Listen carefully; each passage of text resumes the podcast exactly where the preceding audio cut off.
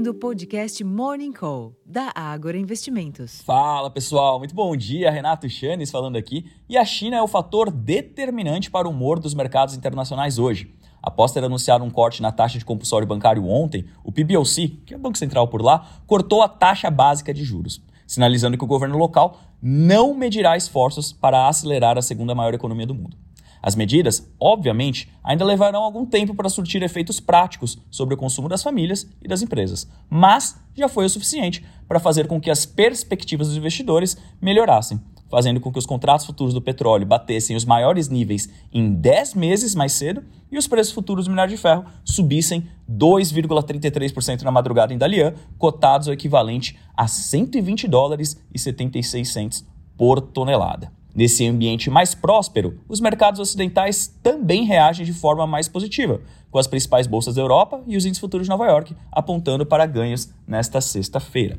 Possivelmente, a cena externa dará algum fôlego adicional aos ativos domésticos hoje. E de fato, o EWZ, que é o maior fundo de índices ligados ao Brasil, ETF, né, no exterior, subiu um pouco no pré-mercado lá em Nova York. Contudo, o fronte fiscal dividirá as atenções e os investidores também repercutem a aprovação na Câmara do projeto de lei PL, que trata do acordo feito pela União com os estados para compensar as perdas com a arrecadação do ICMS no ano passado. Em termos de agenda, aqui no Brasil, destaque para a divulgação dos dados de varejo de julho, às 9 horas da manhã, cuja estimativa de mercado indica avanço mensal de 0,5% no conceito restrito em julho, após estabilidade em junho.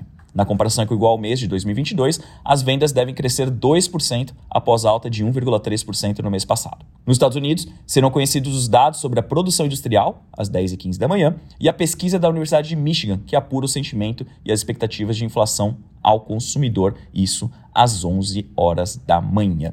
Pessoal, também tivemos uma infinidade de dados divulgados na China. Em benefício do tempo aqui, para não falar tantos números, eu faço um convite. Acessem nosso relatório Abertura de Mercado, já disponível no Agro Insights. Na China tivemos a divulgação, por exemplo, de vendas no varejo, produção industrial, construção de novas moradias. Foi uma infinidade de dados. Eu faço o convite aqui, mas o grande destaque do dia é realmente essa redução da taxa de juros. Né? O Banco Central Chinês, o PBOC, ele reduziu a taxa de recompra de títulos, né? que ele chama de Ripple, de 14 dias, de 2,15 para 1,95% e injetou quase 5 bilhões de dólares na economia por lá para tentar manter o nível de liquidez. Essa é a primeira vez desde janeiro que a autoridade monetária chinesa adota esta medida. Para além desse cenário macro, eu queria chamar a atenção também para duas importantes atualizações no front micro, ou seja, com relação às empresas. O Bradesco BBI elevou a recomendação para as ações do Itaú de neutra para compra, é a única recomendação de compra entre os bancos comerciais, agora se junta ao BTG Pactual, e também nós elevamos a recomendação para Dexco, de neutra para compra. A gente ficou muito tempo fora de Dexco, mas entende que agora os principais desafios da companhia foram endereçados e daqui para frente o ciclo tende a se tornar mais virtuoso eu convido também para ter os detalhes completos hoje na abertura de mercado, mas também no finalzinho do dia com os relatórios completíssimos já disponíveis para vocês dentro do Agro Insights. Eu vou ficando por aqui, desejando a todos uma excelente sexta-feira e até a próxima, pessoal. Tchau, tchau.